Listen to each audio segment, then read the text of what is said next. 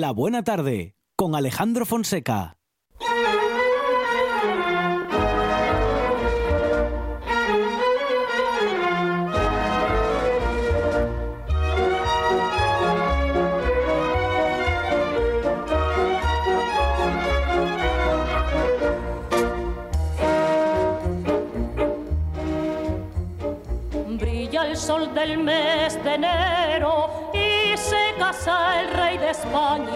Con la niña de ojos claros, blanca entre flores de.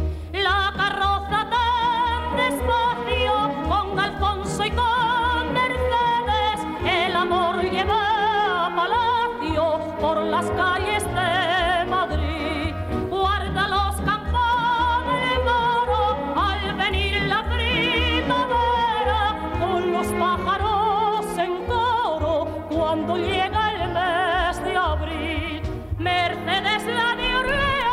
estamos recorriendo la historia de España con nuestro historiador de cabecera, Monchi Álvarez. Sí, con el vizconde, que Sí, nos trae una señor. música modernísima. ¿Dónde vas, Alfonso XII? Sí, sí. Llega el amor a palacio. Sí, eh, si eso es posible. Es que hay algunos oyentes que ya creían que estábamos con José Antonio Fidalgo, Álvaro Díez. ¿Qué tal? Buenas tardes. Muy buenas tardes. Bienvenido a esta buena tarde. Segunda parte de la historia de España. Bueno, la historia reciente. La de histo- España. bueno, reciente hace un siglo. 19 y 20, ¿no? Sí es para entender cómo llegamos a una época como la Segunda República.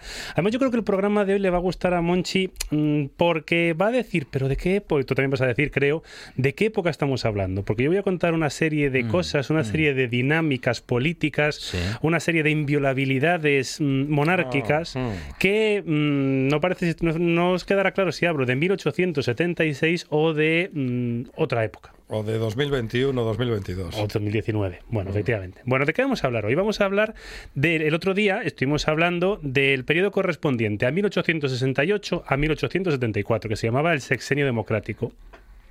En el que estuvimos explicando cómo después de la caída de Isabel II, pues pasaron en este país un montón de cosas que no había por dónde cogerlo. Habíamos terminado con una proclamación de una primera república en la que había en, en 11 meses hubo un montón de presidentes de la república y al final se produce un pronunciamiento militar que nos lleva a la segunda etapa del siglo XIX, la tercera etapa, que sería la etapa de la restauración.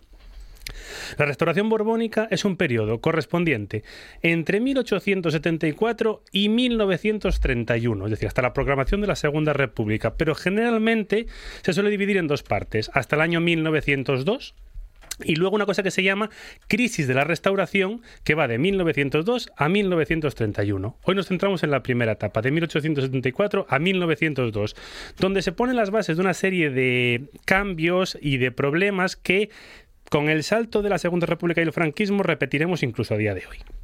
Vale, ¿qué pasa en 1874? Recordemos que unos meses antes había una primera república federalista que no había por dónde cogerlo, que habíamos dicho que un presidente de la república había dicho, señores, estoy hasta las narices, por no De decir otra todos cosa. nosotros. De todos nosotros y se marcha al exilio. Sí. La situa- tenemos un movimiento cantonalista, tenemos una guerra en Cuba, Ajá. tenemos a los carlistas dando por el saco, como siempre en todo el siglo XIX, Sí. y al final se produce un pronunciamiento militar, algo muy típico en el siglo XIX, en el que se produce un golpe de Estado. A tomar por saco la Primera República, aquí mando yo, algo muy típico también de la. España del siglo XIX, y en ese momento eh, a un- aparecen tres figuras importantes. Uno, Alfonso XII, el hijo de Isabel II, otro, el gran gran, allá Monchi observa, Antonio Cánovas del Castillo, Sí. y otro el, bueno, el Praxedes Mateo Sagasta, que son las Ajá. tres principales figuras de la restauración. Vale.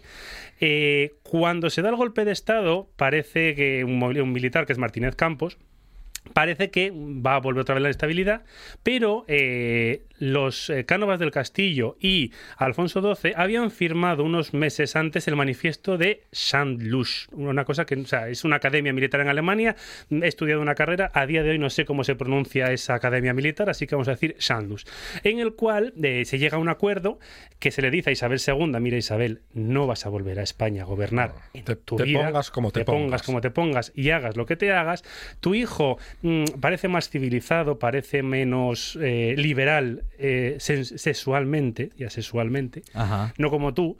Y entonces... eh, Sí, todo eso. sí, bueno, se, se- se le dijo bastante... Las conversaciones imaginarias de, Álvaro y- y- Díez. y No- no Decía Isabel, salgo de la alcoba ahora mismo y sigo con vosotros. Sí, Parecido. Bueno, entonces vamos a colocar al niño en el trono y además Ajá. así es un niño joven, Sí. eh, tiene cierto prestigio, no como tú. Sí. Entonces, ¿te No, parece? no era feo, no, no era mal parecido. Eh, bueno, unas patillazas que Eh, sí, bueno, sí. se llevaba. si se vuelven a llevar yo sería feliz. Bueno, no, no nos, des- no nos desviemos, no nos desviemos. Yo lo intento, pero no me, no me salen así. Se, se, usar, se usarán. Ay, yo, estoy todo, todo vuelve. No, porque mira, la capa y el sombrero no han vuelto. Y yo estoy ¿Cómo, muy... la- cómo que no? El Hay, sombrero, hay un presentador de la tele y de la radio que lleva capa una vez cuando, al año. cuando puede. Una vez Y- al y año. le dejan. Ya, pero si no. Ramón ya- Chu. Pero Ah, Ra- sí, sí, sí. ya, pero Ramón. ¿Cómo era? Ramón García. Ramón García ya. Bueno, ahora retransmite por Twitter. No, No, ahora, por está TikTok. No, y está trabajando en una teleautonómica ¿Ah, en, sí? en Castilla-La Mancha. Ah, Tele. Castilla-La Mancha. Ah. Y estuvo muchos años haciendo la tarde. Sí, hombre, sí. Era sí, compañero sí. de la tarde en otra emisora. En otra emisora, sí, Mm, señor. A nivel nacional, sí. Sí. Bueno, Bueno, volviendo. Bueno, eh, Es Alfonso- hablamos de capas y, claro, hablamos de Ramón García. Sí, bueno, está, sí, sí, cuando se entierra se le enterrará con capa también. Bueno, pues yo echo de menos las capas y el sombrero. Volviendo. Umbral también llevaba capa. Y Cela, Ya, pero entre umbral y cela. Cela. Hay color, umbral. Entre umbral y Cela, Cela, o sea, de- Umbral.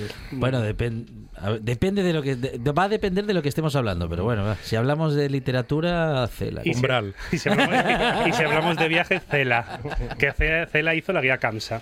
O sea, salió de Sí, publicidad. es verdad, es verdad. Que eso es algo que se ha olvidado mucho. Mire que quedarse con la guía Capsa. hablando Bueno, de- eh, eh, oye, fueron los mejores anuncios de los 90. Por ejemplo literario, Y, bueno. y efectivamente, unas gachas Don Camilo. Bueno, en fin, que seguimos. Pero, pero Paco Umbral fue. eh, hombre, es el creador de Vengo a hablar de mi libro. No, y un columnista Y, y- excepcional. sí, y un, y un escritor de libros pésimo. No, no, no. Era- eh, son- No, no vamos a entrar en este Vamos a debate. seguir con Alfonso XII A porque a ver. luego hablamos de esto, porque es insufrible, eh, umbral. bueno, era. En absoluto. Bueno, entonces se pone el manifiesto de Sanlus en el cual Alfonso XII se convierte en rey de España, eh, apoyado por eh, dos políticos, hemos dicho que son Cánovas y Sagasta, y se crea el sistema de la restauración, así con R mayúscula. ¿En qué consiste? Bueno, pues es convertir la España del siglo X, de principios del XIX, en un sitio medianamente civilizado. Algo que se pareciese pues a la, a la Francia política o incluso al sistema bicameral inglés. Vale, ¿qué se establece? Primero, eh, una constitución, la del año 1876, que eh, hasta de momento es la constitución en vigor que más ha durado en España, más que la actual, que ya tiene sus años. Se establece que el poder le corresponde al rey y a las cortes, que es un sistema bicameral, se crea el Congreso y se crea el Senado. El Congreso se crea como, bueno, se, se vota por un sistema de sufragio universal masculino, aunque al principio fue censitario, y el Senado se elegirá dos tercios por designación real. Se le da el poder a los civiles, es decir, ya no habrá los famosos espadones del siglo XIX, ahora los gobernantes van a ser todos políticos y burócratas, y eh, el único problemilla que va a tener este sistema es que... eh, se utiliza el sistema español, que es una cosa que a mí me gusta mucho. El sistema funciona, pero tiene que funcionar a la española, que esto hablamos el otro día. Es decir, eh, tiene que salir lo que yo quiero que salga. Y entonces el principio, que es un sistema muy español por mis narices. Votamos hasta que salga lo Hasta- que queremos. bueno, que sí, sí, es que eso- como, eso también ha pasado hace no mucho. No, en- sí, no, sí, por sí. eso lo digo. Votamos hasta que salga yo. Sí. Bueno, pues este No, sistema. pero siempre salía él. Pero hasta que salga yo del todo. No, Sí, pero siempre salía todo, él. del También es todo. cierto. Bueno, pues ¿en qué consiste el problema que tiene el sistema de la restauración? Que se llamará eh, finamente elecciones manipuladas. Muy finamente, y realmente se llamó eh, algo muy castizo como fue pucherazo. Ah. ¿En qué consiste el pucherazo? Vamos a explicarlo a los oyentes. Vale. Eh, El- en Latinoamérica lo conocen muy bien. Sí, también, sí, el- pero a lo mejor no, pero, pero en. España, ¿vale? ¿Qué consiste eso? Eh, ahora, por ejemplo, está Alejandro en el gobierno. Mm. Alejandro lleva a cabo un sistema, un, un sistema de político de gobierno que y empieza a haber una crisis política. Deja de estar legitimado, se eh, decide que no está capacitado para representar a... ¡A ellos! No, ya no, ya, Ya no, no, ya no, ya eso- no están con ya- usted. ya- oh. Ya Ya están, no, ya- ya están con ellos. No me dejaron gobernar no hay nada. tiempo. Qué y barbaridad. entonces, eh, yo que estoy en la oposición, o Monchi que está en la oposición, Utilizo la fuerza enseguida. no porque no se permite, efectivamente. Ah. Bueno, entonces eh, Bueno, bueno. hay unas elecciones, Sí. se convocan elecciones. Ya estamos con la democracia. otra Eh, efectivamente, se convocan elecciones y entonces eh, eh, Monchi Sí. va a salir seguro. Sí. Va a salir, va a salir- sí, va a salir seguro, ¿por qué? Porque vosotros dos habéis pactado previamente cómo se van a repartir los cargos a nivel nacional, Ah, a vale. nivel local Ya. y a nivel Ya provincial. me está gustando. Hay componenda. De- Entonces, eh, y además vas a decidir que tú vas a perder 200 diputados Sí. y él va a ganar 180 y vamos a darle 10 a otro partido. Vale. Porque hay dos partidos en este momento, el Partido Liberal Conservador y el Partido Conservador. que ya dices tú- no, no se preocupe que sus diputados van a ser mis diputados. Entonces, en Madrid, que ese es un problema que tratará más adelante, se eh, hacen unas listas que se llaman encasillados, donde hay unas columnas de todos los territorios y todas las provincias de España, donde se decidirá quién va a ser el cabeza de lista, quién van a irse fuera, quién va a ser el nuevo alcalde, quién va a ser... O sea, eh, r- ¿Os acordáis de la escena de Amanece que no es poco? Cuando hay unas elecciones... Eh, sí, sí, Bueno, sí, pues sí. esa, eh, eh, que, pues es- el sistema de la restauración era muy, muy Ajá, parecido. Ha salido esto. Eh, fulanita va a ser la nueva Tal, chica del pueblo. si os parece bien, os parece mal, estamos todos de Claro, acuerdo. claro. Bueno, para que el sistema funcionase, se hacían tres cosas. Uno, se daban las listas ya hechas, que es un sistema bastante eficaz. O sea, Mm. toma y va. Vale. Pero el pueblo votaba. Y entonces pasaban cosas como, primero, que el censo eh, no llegaba. Segundo, que se utilizaba el censo de difuntos, es decir, cuando los cementerios tienen, no tienen un censo, bueno, tienen una lista de gente que está enterrada ahí, pues se cogía ese censo y esa gente emitía el voto. Se tiraban cigarrillos a las urnas para que prendiesen fuego y las urnas y entonces no, no salía lo que, que es una cosa que también me parece muy muy bonita. De verdad. Y luego destaca la figura del cacique que el cacique es la figura clave, es el, la pieza principal que hace que todo el sistema de la restauración funcione durante 60 años. ¿Qué es el cacique? Vale, el cacique es un señor Una, una bebida. Un ron buenísimo. Sí. Con un- que da una, jaqueca malísima. Usted me perdone, pero es- lo, lo tenía que decir. Vale, ya, pues- ya lo ya lo dejé sin decir la semana pasada. Vale, el cacique es el rico y el poderoso, en este caso, de una, una provincia, bueno, una comunidad autónoma posteriormente para Sí. entendernos, que tiene eh, las fuerzas vivas o le apoyan o están bajo su mando. ¿Quiénes son las fuerzas vivas? El juez, el alcalde, los políticos, Sí. los ricos, los terratenientes y la iglesia. Ah, Esos. En ese orden. Eh, depende. Mm. Algunas estaban más Vale. cercanos a la iglesia, otras Sí. estaban más cercanos al terrateniente. Sí. Que es el que a ese cacique le llegan desde Madrid las órdenes de lo que tiene que salir, él lo comunica y eso, como, como el ventilador de mierda, eh, va bajando Sí. y entonces eh, al pueblo se le dice que tiene que votar. Y a veces el pueblo pues mm, vota bien y a veces el pueblo vota mal, pero al final siempre sale lo que tiene que salir. Y la figura del cacique, eh, como, buenos, como buen sistema netamente español, tiene muchas anécdotas. Eh, y además señale simplemente tres porque son, bueno, son, son muy claves. Uno, el cacique de, de Andalucía, de Motril, que era el cacique que, que residía en Motril. Salieron unas elecciones y dijo, eh, nosotros los liberales pensábamos que íbamos a ganar las elecciones. Lamentablemente, nosotros los conservadores hemos ganado las elecciones. Porque era el cabeza de lista del Partido Liberal y del Partido Conservador. Entonces, pasase lo que pasase, iba a seguir saliendo. Luego está la del conde de Romanones, que de ahí viene la expresión que lo contaba el otro día, de dar duros a cuatro pesetas, que a veces para convencer a la gente había que sobornarla económicamente. Entonces hubo un- a un político del Partido Liberal que sobornó a los campesinos con cuatro pesetas y él dijo que, eh, bueno, mira, dame las cuatro pesetas y te doy yo cinco. O sea que al campesino ignorante realmente lo compró por una peseta. Que eso también me parece muy bueno. Y luego el cacique de Asturias, que eso es algo que digo que puede sonar, que era Alejandro Pidalimón, que era un señor calvo con una barba así muy buena, que eh, durante una barba de como tiene que ser, así hasta, hasta la altura del pecho. Hasta el esternón. Hasta el este. Bueno, hay un diputado que se parece a Valle Inclán y que también se parece a. es bueno, esa barba. o sea, yo, sí, yo si sí, algún día me dejo barba blanca, yo va a ser hasta ahí. O sea, es respetable. Bueno, que Alejandro Piedra Limón, durante los eh, 40 años que fue cacique de Asturias, gobernó todo desde Madrid. Que eso también nos puede sonar a lo mejor algunas cosas. Bueno, sí. Eh, los dos partidos que existían en España, el Partido Liberal y el Partido Conservador, el Partido Conservador estaba apoyado por la alta nobleza, por la burguesía, por la iglesia, por los terratenientes, y el Partido Liberal estaría aportado, apoyado por la burguesía urbana.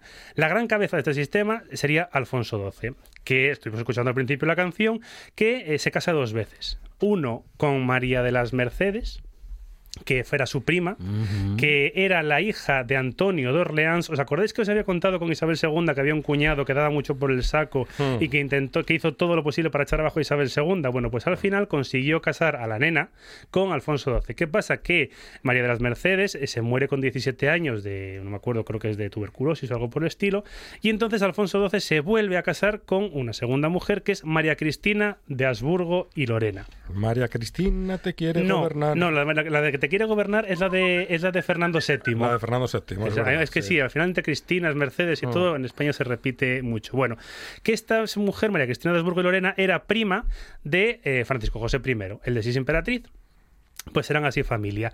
Alfonso XII, que habíamos contado el otro día que no era un mal rey, era un rey que entendía el sistema y que además intentaba estar bastante al margen de la política, como decía otro que gobernó muchos años en España, haga el favor de, como yo, de no meterse en política para que todo vaya bien, pues Alfonso XII lo entendió bastante bien. Sí, un dictador era. Dije otra persona que gobernó en España sí. muchos años Uno pequeñito. de Galicia.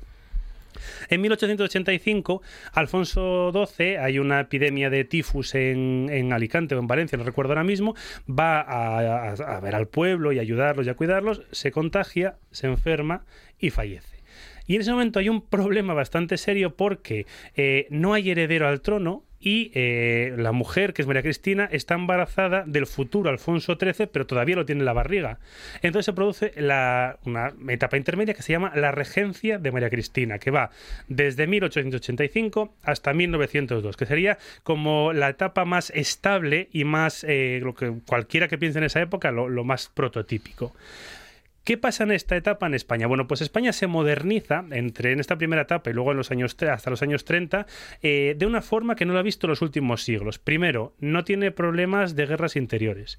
Eh, está invirtiendo en la industria, favorece el libre comercio, eh, aumentan la escolarización, bajan las tasas de mortalidad, suben las tasas de natalidad y se produce un fenómeno que es que por primera vez, que luego pasará en el franquismo, el campo empieza a abandonarse para ir a trabajar a la ciudad porque hay mejor calidad de vida y hay mejores oportunidades laborales en la ciudad. Por tanto, las ciudades, sobre todo a partir de 1870, empiezan, perdón, 1880, perdón, empiezan a crecer expon- exponencialmente y donde aparecen, por ejemplo, la mayoría de los ensanches burgueses de las ciudades que conocemos a día de, hoy.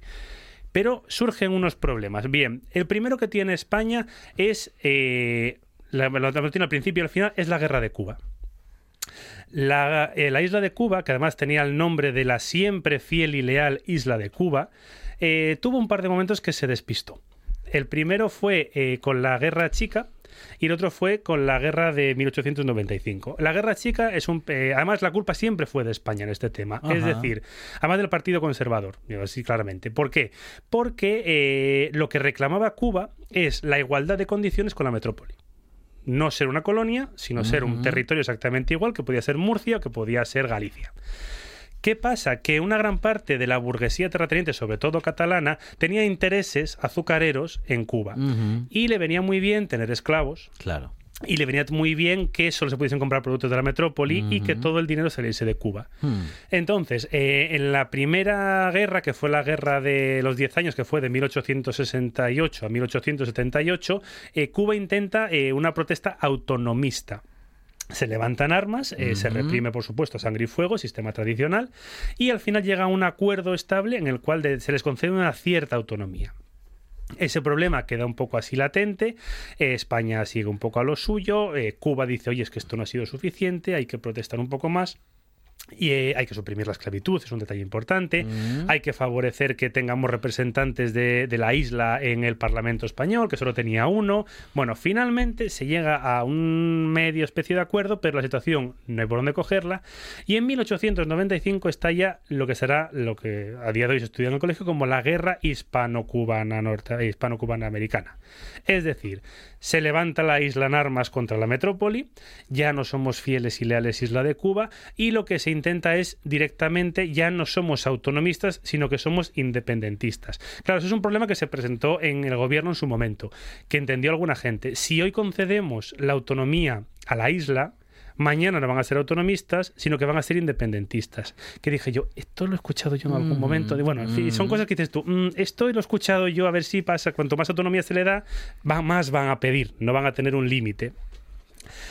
¿Qué pasó? Que efectivamente se convirtieron en independentistas y entonces eh, entre 1895 y 1898 pues España eh, reprimió a sangre y fuego bastante fuerte eh, la revolución, la rebelión, perdón, en la isla de Cuba con un sistema que se llamaba de trochas que consi- consistía en dividir eh, la isla como es un podemos tener la isla a la cabeza es un rectángulo se dividía de norte a sur en una especie de murallas y se dejaba que los que estuviesen dentro pues se muriesen de hambre y de todo. Entonces claro si te mueres de hambre ya no, no tienes problema para levantarte.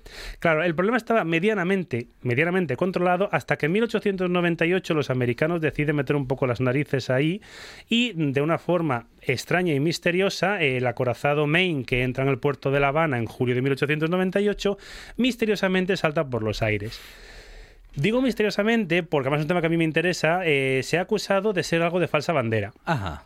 Eh, no está muy demostrado. Se ha dicho que ha sido una pifia de eh, parte del propio buque porque, por lo visto, hubo un incendio que estaba cerca de Santa Bárbara y saltó por los aires. Claro, ¿cuáles son las historias raras? Primero, el día que explotó el Maine, toda la alta oficialidad del barco estaba en un baile en el puerto y dentro solo estaban los marineros. Mm. Eh, segundo, se acusó a España de haber puesto una mina submarina, pero cuando se, además cuando explotó el barco se inició una investigación que España quiso que fuese conjunta, Estados Unidos y España, pese a estar en guerra. sí. Estados Unidos dijo que no. Estados Unidos dijo que había sido una explosión de fuera hacia adentro y España dijo que había sido una explosión de dentro hacia afuera. Unos años después se reflotó el barco. Hay fotos bastante interesantes. España hizo una investigación a raíz de las fotos Sí. y cuando intentó decirle a Estados Unidos, oye, ¿qué ha pasado? Estados Unidos dijo que eso era un cementerio de guerra, cogió el barco, lo sacó al, fue al puerto, lo sacó al exterior, lo volvió a hundir y dijo que no se podía tocar ni investigar. Me da que no quería mm, ¿Qué pu- confirmar su teoría. La, ¿Qué pudo haber pasado? Que el barco explotó sin querer Sí. y que les vino, al- algo que le viene muy bien a Estados Unidos, es que siempre pasan cosas Claro. que las aprovechan muy rápidamente. Eh, eh, en ese momento Estados Unidos decide meterse en el- con, con la guerra eh, hispano-cubana y eh, bueno, gana de unas formas, bueno, efectivamente intentar competir contra Estados Unidos era una- un suicidio eh, político y un suicidio militar, que efectivamente fue lo que acabó pasando. Y además, claro, también, que vuelve a ser otra vez, el, el sistema español se le ordenó la defensa de la isla eh, militarmente o navalmente al almirante Cervera, y el almirante Cervera dijo que, eh, bueno, muy interesante, pero la flota española no está preparada para combatir porque es más, eh, los acorazados no llevaban el armamento principal. Bueno, eso podemos hablarlo en cualquier otro momento, porque además esto sería en agosto, un tema directamente de qué pasó en, en la guerra de Cuba con España. Y entonces le ordenaron salir a combatir. Y una cosa que hizo Cervera como muy buen español fue que tuvo un apéndice con todos los documentos que desde el gobierno le mandaban ordenándole salir. Diciendo, porque si cuando, cuando perdamos se me va a hacer un consejo militar y se me va a echar- se me va a intentar echar toda la culpa de todo lo que pasó. Efectivamente, se pierde la, la batalla, se pierde la isla, se pierde la guerra, se pierde la guerra, se pierde la isla, y según llega eh, Cervera a España, lo primero que se le hace desde el Congreso es, obviamente, una investigación para depurar responsabilidades que es que él es el único culpable. Y, la, por supuesto, la comisión dirigida por políticos españoles.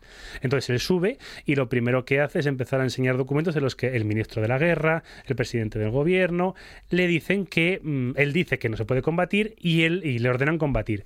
Pues te puedes creer que de repente la comisión se disolvió rápidamente Oh. y quedó como una, como una figura inocente. Mm. ¿Te lo puedes creer? Una- cositas que pasan Sí. en este país. Sí, por eso te digo que hay veces estamos contando cosas que dices tú, pero estamos hablando de 1898, estamos hablando de, de otra época. Bueno, en este momento, hacia finales del siglo XIX, el sistema de la restauración empieza a tener una serie de, de problemas y de desgastes. ¿Cuál es el primero?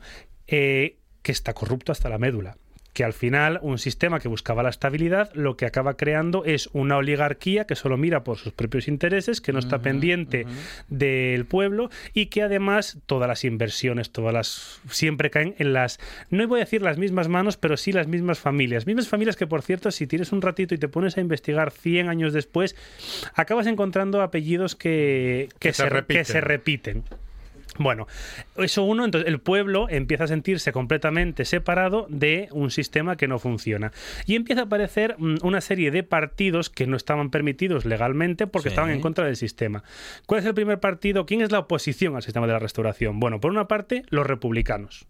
Estos los republicanos federalistas, es decir, aquellos de la primera república que intentaron una cosa que no hubo por dónde cogerlas, es decir, no, no, se les, no les pasó nada, volvieron a ser representativos. Entonces había republicanos eh, radicales, que querían una república más eh, conservadora. Había los republicanos federalistas, Pi Margal todavía seguía por ahí dando vueltas. Ah, Estaban los carlistas, que desde lo que siempre, o sea, es, co- es como siempre están los carlistas. O sea, siempre que pasa algo, están los carlistas. Siempre. Qué pesadez. Sí, sí, además como, como les ves bien de lejos con la, con Con- la, con la boina con la roja. boina roja, no hay ningún- Incombustibles. Sí, sí. Y es más, a día de hoy los carlistas hasta son de izquierdas. Pero esos ya son otro, sí, sí, ya se definen socialistas. Sí, es que hay varias corrientes en el Sí, sí, carlismo. a, a cuál mejor. Bueno, y luego estaban los socialistas y los anarquistas. Vale, los socialistas, el Partido Socialista nace en 1879, fundado por, en un, bueno, la, la leyenda de un taller de una imprenta, por entre otras figuras Pablo Iglesias, eh, el bueno, no el de ahora, o sea, el antiguo. Sí. Dese cuenta que mete cuña cuando puede. este. El antiguo, bueno, eh, el Pablo Iglesias, El antiguo. Se dice. re- y- está, el- retir- está retirado ahora. Sí. pues entonces No, está- los dos están retirados. Está haciendo, está haciendo radio. Sí. Ah, ¿ah, sí? Sí, Ah, mire. sí, sí, no, si tienes oportunidad, escúchala. Bueno. Bueno, y luego, y luego es decir, además eh, los- el Partido Socialista, Es que luego- uno, uno es turrón y otro pose. Pablo Iglesias Turrón. Turrión. eh, Turrión, perdón, Turrión. ¿En qué estaría pensando yo? Turrión es el Pablo Iglesias de Podemos Claro. y el fundador del PSOE es Pablo Iglesias Pose. Eh, Mira, no Eso lo sabía, estaba pensando el segundo apellido de- del fundador del PSOE, no lo tenía claro. Bueno, y eh, el Partido Socialista, Que, eh, que- que tiene su miga que sea Pose el, el segundo, ¿eh? Eh, sí, es que cuando lo dijo yo creía que iba a hacer una definición de un personaje y otro. eh, y no que estaba hablando del Ambos- segundo apellido a- ambos- de, ambos posan. de tal bueno de- vamos de Pablo Iglesias el fundador de del Partido Socialista Sí. Yo sigo. Sí, sí, sí, sí, ya. Yo, yo sigo para adelante. Bueno, efectivamente, el Partido Socialista se convierte en una especie de oposición dentro del sistema. Uno, por su ideología republicana. Entiende que el sistema no funciona, eh, la monarquía no funciona y hay que dar un cambio total para que bueno, haya un reparto más equitativo de la riqueza, los trabajadores adquieran más poder. En ese momento también empieza la influencia un poco de- del marxismo, de, no, no del comunismo, porque todavía no ha llegado, pero bueno, sí el marxismo de la plusvalía, el trabajador, el derecho del trabajador a, a reclamar y unas condiciones justas. Qué locura el derecho del trabajador a reclamar unas condiciones justas. Bueno, pues en ese momento sí lo era. Y se crea también el PSOE, eh, su rama, iba a decir su rama política, no, su rama eh, de protestar, que es la, la UGT, la Unión General de Trabajadores. Su, ya rama, es que su rama de protestar. lo intenté salvar, pero dije yo, bueno, pues ya que estamos, seguimos para. Sí, sí. bueno.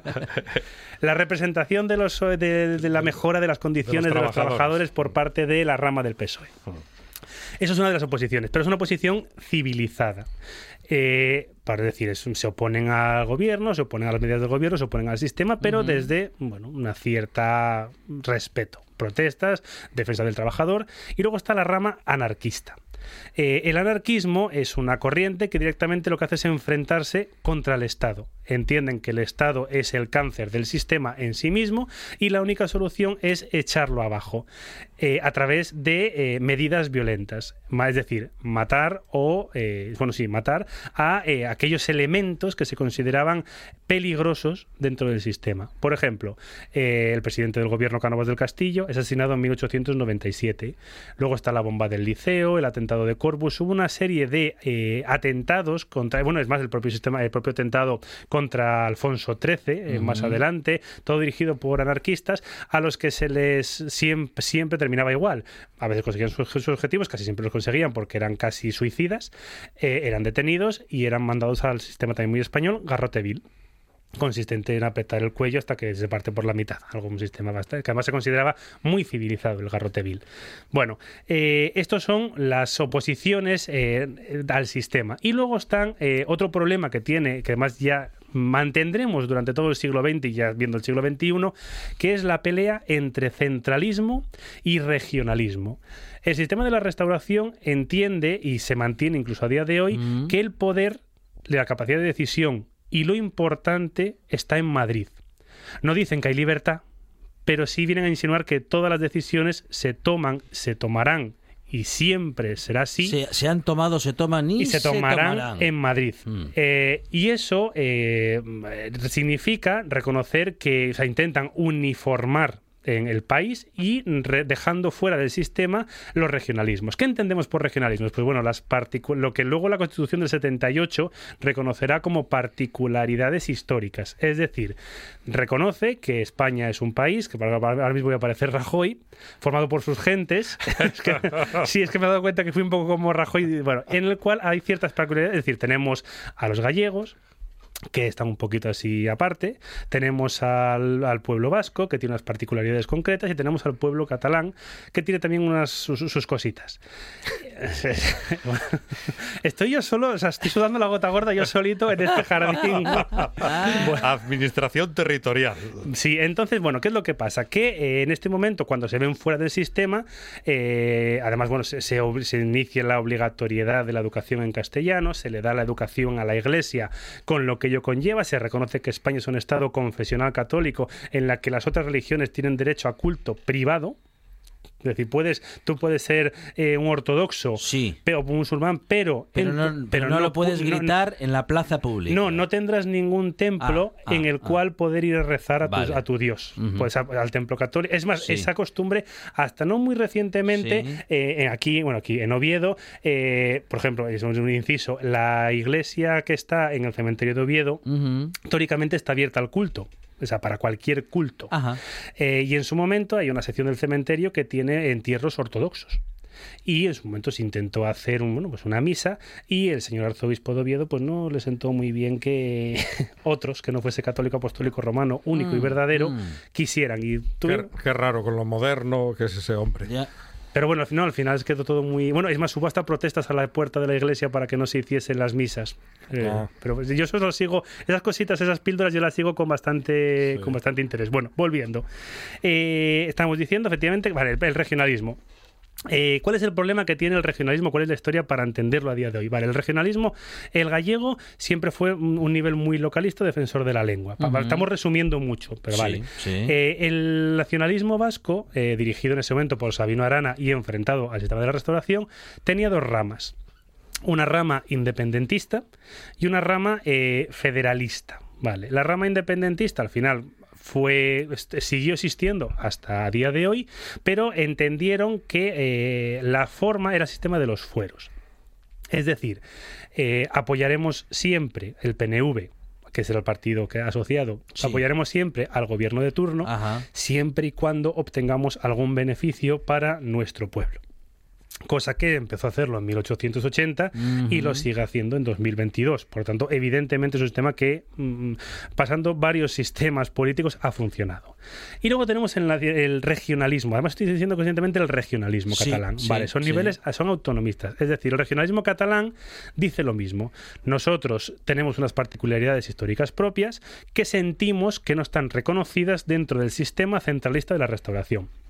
Por tanto, eh, surgen distintos eh, movimientos que inicialmente son todos de la burguesía barcelonesa del centro, es decir, de la alta burguesía y de derechas. Es decir, eh, lo que se vienen a decir en estos, en estos principios la- el regionalismo catalán es nosotros, como nuestra indu- la industria principal nacional se encuentra principalmente en Cataluña y el País Vasco, en este caso que nos interesa en Cataluña, y estamos aportando mucho al Estado, lo que queremos es la capacidad de eh, tomar nuestras propias decisiones y eh, que no nos toquen mucho las narices. Es decir, que parte del dinero se quede en Cataluña, que lo podamos invertir lo que consideremos oportunos y que, mm, bueno, que se nos reconozca ciertas peculiaridades.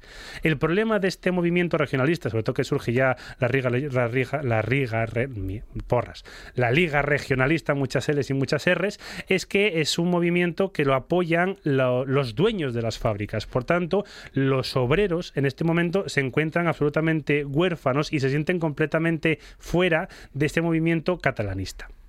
Luego más adelante iremos explicando que este problema bueno, va derivando. Y llegamos en este momento, después de la guerra de Cuba, al año 1898, donde una vez que se produce la pérdida de las colonias, tenemos, eh, bueno, en esta época hay varios problemas. Uno, el año anterior ha sido asesinado el presidente del gobierno del Partido Conservador, Cánovas del Castillo, por un anarquista. Por tanto, eh, esta persona que ha dirigido el partido durante 30 años eh, ya no es un partido monolítico. Empieza la derecha, para entenderlo, se empieza a desmembrar. Ya empieza a aparecer una derecha más conservadora, una derecha más neutra, una derecha tipo ciudadanos. Empieza el partido, el partido liberal conservador se divide en tres bloques, que ya hablaremos más adelante. Se pierden las colonias, Cuba, Puerto Rico y Filipinas. Por tanto, en España surge un problema. Eh, hasta ese momento, la historia de España decía que España como tal existía porque había sido un imperio que conservaba Cuba, Puerto Rico y Filipinas. Una vez que España pierde sus colonias, hay un problema. ¿Qué es España? Mm. Claro, ya no somos un imperio.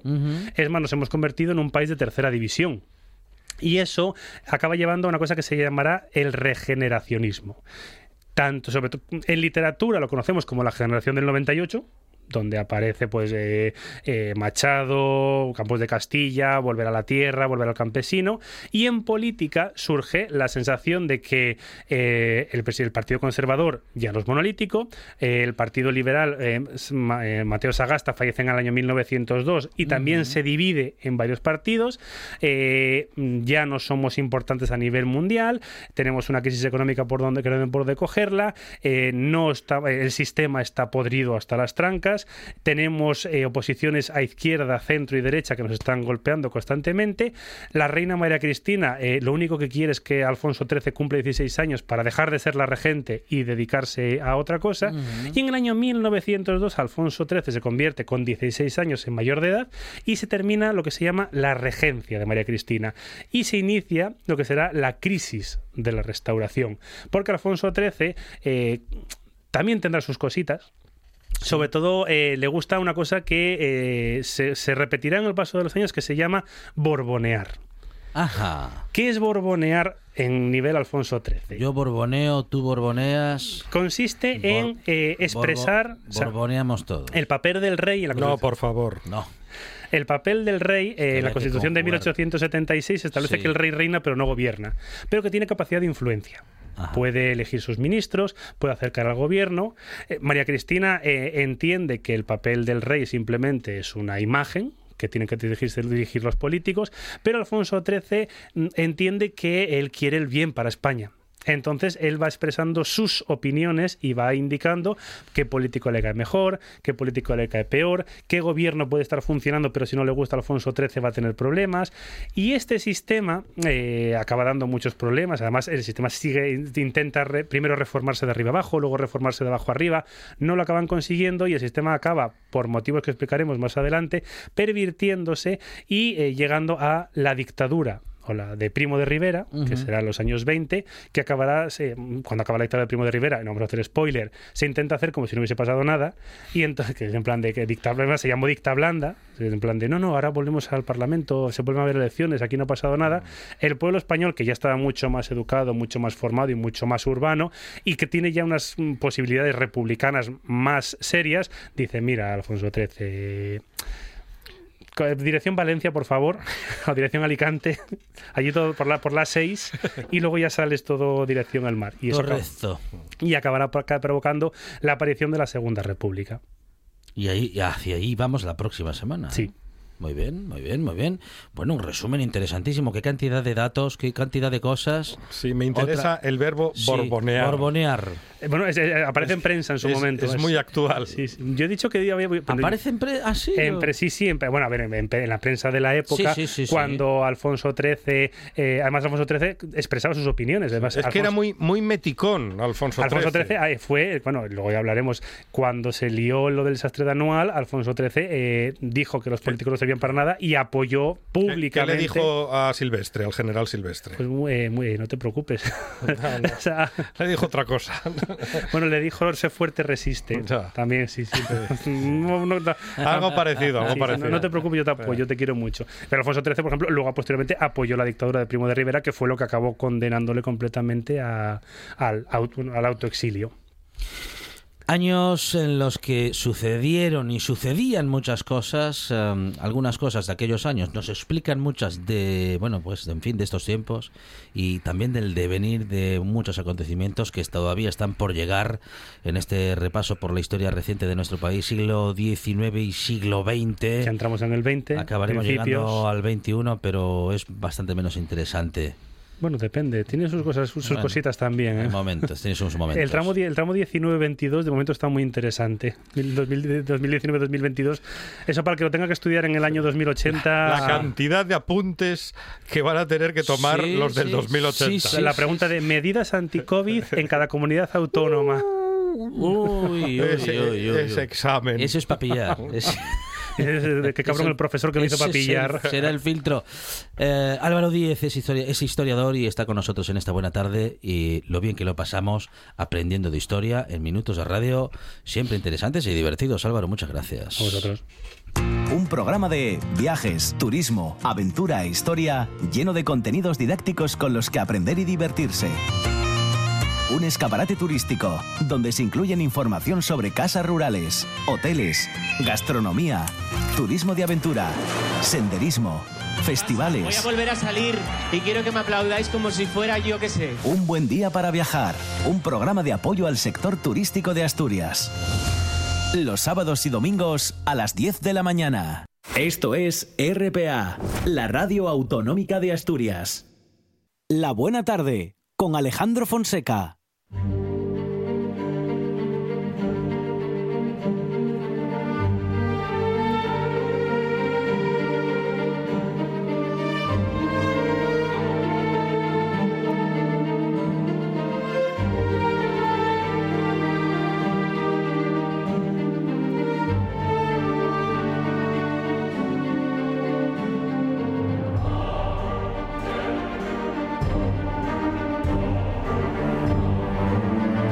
María de Luis, ¿qué tal? Buenas tardes. Hola, buenas tardes. Bueno, Carlos María, ¿cómo, cómo seguimos este camino que decíamos Bueno, hoy? pues, camino de es- Ponferrada, es ¿no? el- sí, es el camino que yo considero más interesante desde este punto de vista mío, estrafalario y un poco puñetero, porque es el más mm, esotérico de todos los que salen de Oviedo en dirección a- al occidente, a Compostela. Habíamos visto cómo salía la cosa por la calle Rosal arriba hasta el Cristo de las Cadenas y toda la cosa de los del lenguaje simbólico del estar encadenado, de liberarse, de todas estas cosas con vistas a, a un, adquirir un conocimiento superior. Pero bueno, vamos a seguir desde el Cristo, el antiguo Aspra, eh, por un camino que bordea la parte alta del río Gafu. Un río que se llama así porque en él se lavaban las ropas de los leprosos de la malatería de San Lázaro de Oviedo, porque Gafu es leproso en, en la Edad Media. Y seguía hasta llegar a Santo Medero, que es una corrupción popular de, de San Emeterio, donde volvemos a encontrarnos con un extraño santo que ya habíamos visto en el otro extremo de Asturias. Mm, eh, cuando entrábamos desde Cantabria casi al pie de la cueva del Pinal, la de Santo Medé, es el mismo santo, San Emeterio. Allí, lo mismo que aquí, la fuente curaba, es una extraña coincidencia, las enfermedades de los pies, cosa que no está nada mal para un eh, caminante eh, que todavía le queda mucho para llegar a Compostela. Desde Santo Medero, el camino iba descendiendo en dirección sudeste hacia la Piñera y las Caldas, también a orillas del Gafu, eh, eh, las Caldas, cuyas aguas termales parecen estar bajo la protección del castillo de Priorio, que ya aparece pues en las primeras luchas de Alfonso el Casto a finales del siglo VIII contra los invasores musulmanes, porque posiblemente, aunque ahora, perdón, aunque ahora el, el edificio es un maravilloso eh, y bonito eh, castillo casi romántico, eh, pues, es que fue hecho en el siglo XIX, lo que ahora hay sobre los restos que quedaban, pero posiblemente los cimientos son romanos. Sobre ambos lugares, las termas y el castillo, y casi dominándolos desde un altozano, se levanta la iglesia de San Juan de Priorio. San Juan de Priorio, para mí, es una de las iglesias más importantes, a, pesar de lo pequeña que es, eh, dentro del románico asturiano. Y sin embargo, son muy escasas las referencias históricas que tenemos de él. Bueno, la más antigua, incluso que es de un privilegio de 1305, ya de comienzos del 14, se refiere al lugar, no a la iglesia. Porque la iglesia debió de ser levantada casi un siglo y medio antes. El estilo se ajusta perfectamente al último tercio del siglo XII y posiblemente todavía sea más antigua porque el viejo techo que se levanta a los pies es indicio de que allí hubo otro templo mucho más antiguo, posiblemente del, siglo IX, sobre cuyas ruinas alzaría este, ya que el, el, el techo, el tejo, mm. árbol sagrado Astur, eh, se colocaba junto a todas las iglesias levantadas durante la época del Reino de Asturias. Eh, la portada, muy curiosa, presenta cuatro arcos decrecientes de perfecto medio punto que se apoyan en ocho columnas, cuatro a cada lado, de las que seis son lisas, mientras que las dos interiores llevan como adorno unas figuras adosadas a ellas.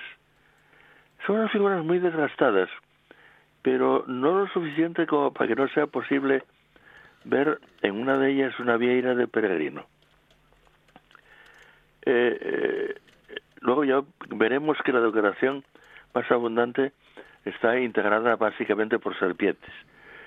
Pero vamos a fijarnos ahora en el tímpano de la portada, porque es el único tímpano decorado que existe en Asturias, en el románico, curiosamente. Este tímpano de San Juan de Priorio se apoya en las columnas mediante dos figuras de atlantes que lo sostienen sobre sus espaldas. Eh, la decoración del tímpano en sí es la tradicional en estos casos. La figura de Cristo con un libro abierto en una mano, la otra en actitud de bendecir, rodeada por los símbolos de los cuatro evangelistas. Y sobre todo ello de dos ángeles que, bueno, pues como los evangelistas, sostienen en sus manos unas cartelas en las que es de suponer que en los viejos tiempos, cuando el románico conservaba la, la policromía original, pues habría algo escrito. Pero hay un detalle muy curioso y es que los ángeles carecen de alas. Sin embargo, hacia la parte de atrás de sus ropajes parece indicarse una especie de nube. Y, llegamos, eh, una vez visto el conjunto, a, a la idea de si la gloria de Cristo se apoya en el paganismo o si el paganismo es mm, el origen de, de, de, las ideas actuales. Sí. Porque esta de Priorio, Ajá. ya, digo, ya dije antes, es la única representación asturiana en un tímpano eh, de decoración, pero la decoración es el Cristo Pantocrator. El, Cristo Pantocrator es de tradición puramente bizantina. En ella figura no el Cristo del Evangelio, el, sino el Señor de todo lo creado, el dueño del universo.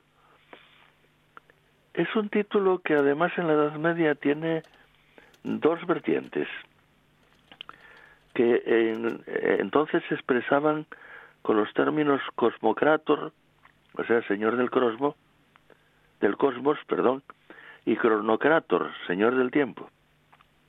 Son el tiempo y el espacio, las cosas animadas y las inanimadas, que aparecen así sometidas a Cristo, tanto en su constitución y naturaleza estática, como en su desarrollo. Eh, se convierte en el centro donde todo converge. Pero lo más curioso es que esta escena celestial, de claro origen oriental, está sustentada por una escena puramente pagana, porque es uno de los trabajos de Hércules. En efecto, perdón, podemos ver que a la derecha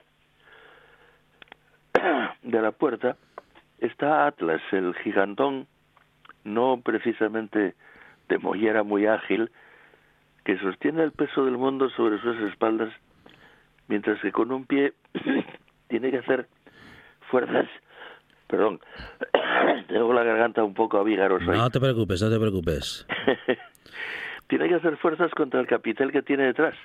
Está haciendo palanca con la pierna, está uh -huh, haciendo trampa. Uh -huh. Mientras tanto, el inteligente Hércules que está a la izquierda está haciendo otra trampa mucho más eh, fina. Eh, sostiene el mundo sobre un saco o almohadilla que sujeta con las vueltas de la capa y así el peso resulta menos molesto. Y de este modo, claro, gana la apuesta. en lo que casi se adivina por lo que queda de la expresión burlona de su cara. De todos modos, mmm, tanto él como Atlas en este en esta representación agachan la cabeza y doblan las espaldas bajo el peso de la gloria de Cristo que se representa en el tímpano. Y eso nos puede indicar, por un lado, que el paganismo se somete bajo el cristianismo, Uh -huh. pero también que ese mismo paganismo es Sí. más o menos solapadamente el soporte de la religión cristiana, Ajá. cosa que aparece por otros muchos sitios. Interesante el planteamiento, Carlos María. ¿eh? Eh, sí, sí, me temo que esto nos llevaría a, a una serie de complicaciones Mm. en las que no sé si no acabarían haciendo una hoguera y quemándome en ella, como en los viejos tiempos. Bueno, ahora está un poco mal visto eso, Carlos. Ya, ya, no se vería bien. Sí. Eh, al menos no sería público. No, no, lo, lo harían en, en privado. Pero bueno, ya a mi edad tampoco importaría mucho. No, hombre, ¿quién nos contaría estas historias y quién Ya, no, nos y todavía haría... nos queda mucho de, de Mm. esta iglesia. ¿Quién nos pondría Sobre en todo las estos- serpientes, sí. pero eso lo dejamos para la próxima. Eh, con Carlos Porque María... Son, Sí, son sí, sí. demasiadas serpientes para una vez. con Carlos María de Luis, em, bueno, pues analizando lo que conocemos y dándole una vuelta Sí, y dos y, tres, interpretándolo más claro. o menos a nuestra ¿Mm? manera de ver hoy las cosas. pues llegamos a veces a algunas conclusiones y otras eh, llegamos a algunas preguntas que Sí, que justamente pueden parecer un poco Mm, extrañas, un poco, bueno, fuera de lo normal, pero pero nadie nos impide pensar todavía. Eso es, y justamente esas preguntas nos acercan a, bueno, pues a darle vueltas y a pensar Sí, y algo a lo que nos gusta, de lo que nos gusta mucho hablar en esta buena tarde y que nos gusta practicar en la medida de lo posible, como es el pensamiento crítico. Carlos María de Luis, gracias, un abrazo. Igualmente, hasta luego. Noticias en RP atrás, lo cual esta buena tarde sigue.